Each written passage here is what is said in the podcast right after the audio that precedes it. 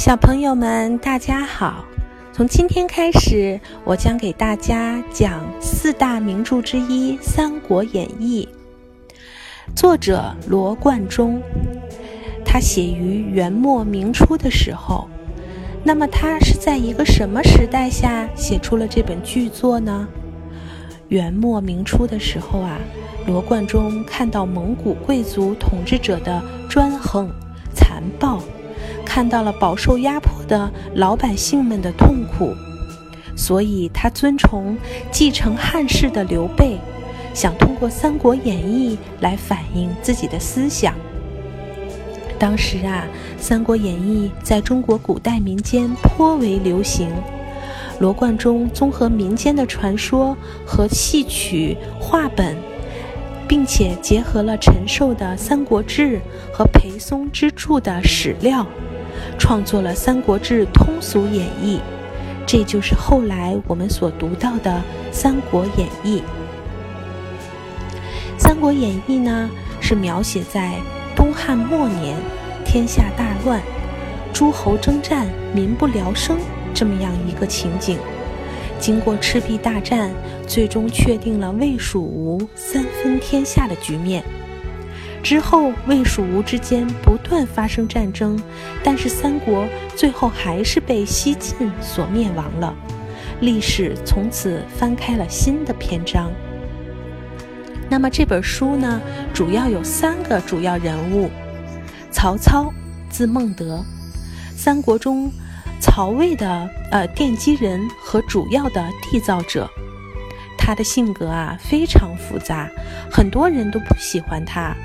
书中的曹操是奸诈多疑的人物典型。第二个主要人物呢是刘备，字玄德，三国时期蜀汉的开国皇帝。在书中，他是仁的代表，他的仁爱、宽厚和知人善任给人留下了深刻的印象。第三个主要人物是孙权，字仲谋。三国时期，吴国的开国皇帝，生子当如孙仲谋，这是对孙权最高的评价。那么从今天开始呢，我来从第一回合给大家讲述《三国演义》。第一回，刘关张桃园结义。在讲第一回合之前。多多妈妈先提几个问题，想请小朋友们带着这几个问题来听故事。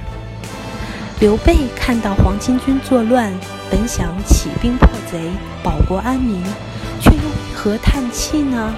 他有什么难言之隐呢？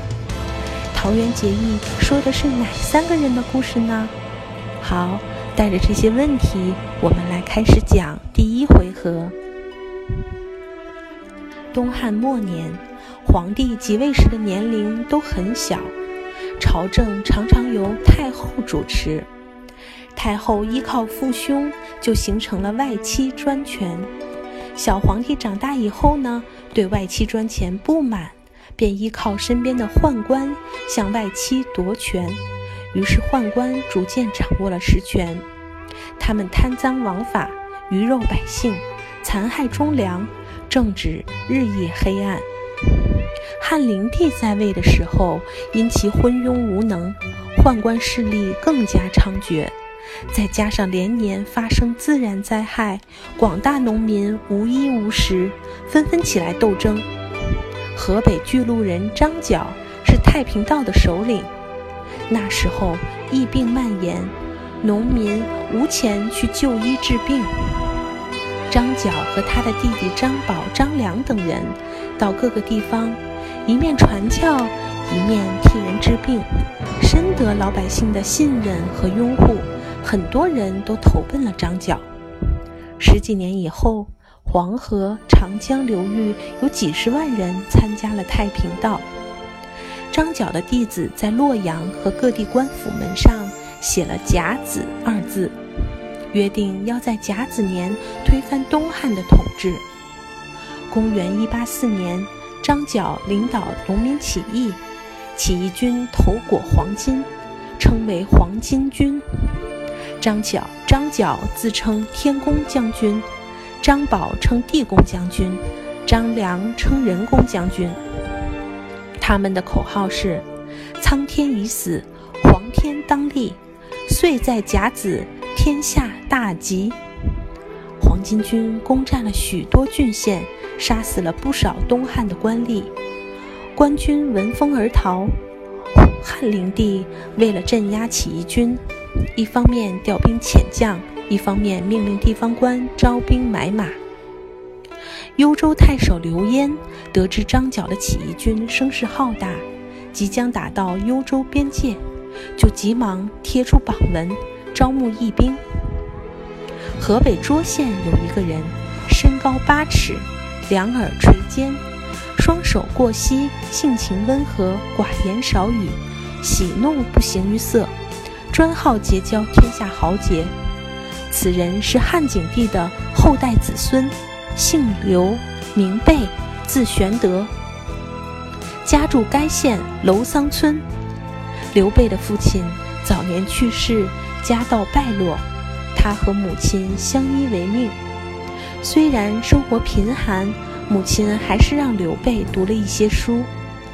他曾经拜郑玄、卢植为师，与公孙瓒结交为好朋友。刘备孝顺母亲，为了维持生活，他以编织草席、贩卖草鞋为业。一天，二十八岁的刘备担着草鞋出去卖。看见了招兵的榜文，不由得长叹了一口气。忽然，身后有人高声说：“大丈夫不为国家出力，叹什么气呀？”刘备回头一看，只见一个黑脸大汉，身高八尺，豹头环眼，络腮胡子，声若巨雷，势如奔马。刘备连忙说道。请问壮士尊姓大名？那人爽声答道：“我姓张，名飞，字翼德，祖祖辈辈居住在涿州，家中有些田地，以卖酒杀猪为业，专好结交天下豪杰。刚才看见你在看榜叹气，是什么原因呢？”刘备告诉张飞，自己是大汉皇帝的后代。现在黄巾军作乱，本想起兵破贼，报国安民，但力不从心，所以长叹。张飞说：“他愿意将家产变卖，出钱招募乡兵，和刘备一起做大事。”刘备非常高兴，两人就一块儿来到村中酒店饮酒。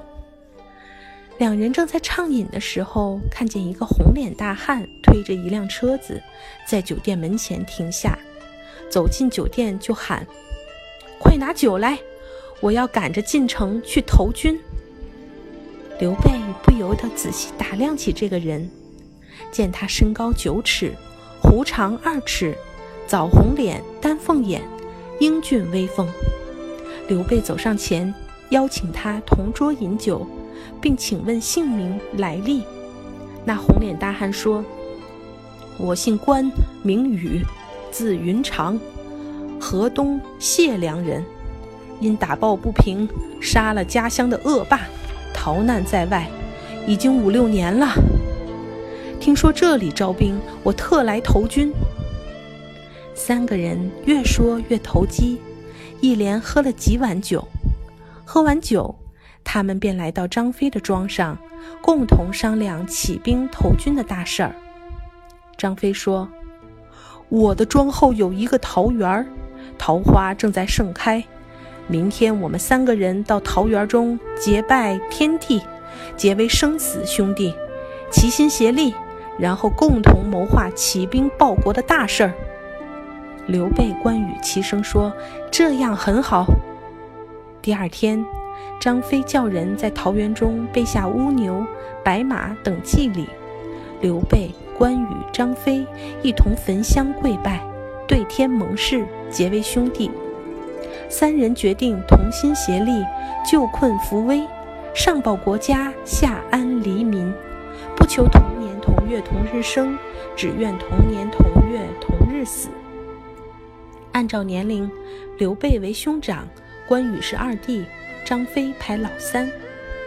结拜完毕，又杀牛摆酒，招募了三百多勇士，在桃园中一醉方休。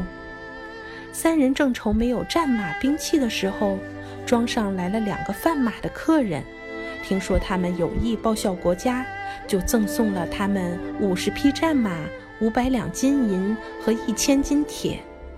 谢过客人，三人请来高手工匠打造兵器。刘备打造了一对双股剑，关羽打造了一把八十二斤重的青龙偃月刀，张飞打造了一支一尺八丈的一丈八尺的点钢矛。没过几天，刘备、关羽、张飞三兄弟就聚集了五百多人，带领着众乡兵一起踏上了投军之路。小朋友们，第一回合结束了。忧国忧民的刘备，豪爽的关羽，打抱不平的张飞，给大家有没有留下很深刻的印象呢？三个人结义，决定同心协力，救困扶危，上报国家，下安黎民，为后来关张二人力辅刘备，一统天下打下了基础，对后世都具有举足轻重的影响。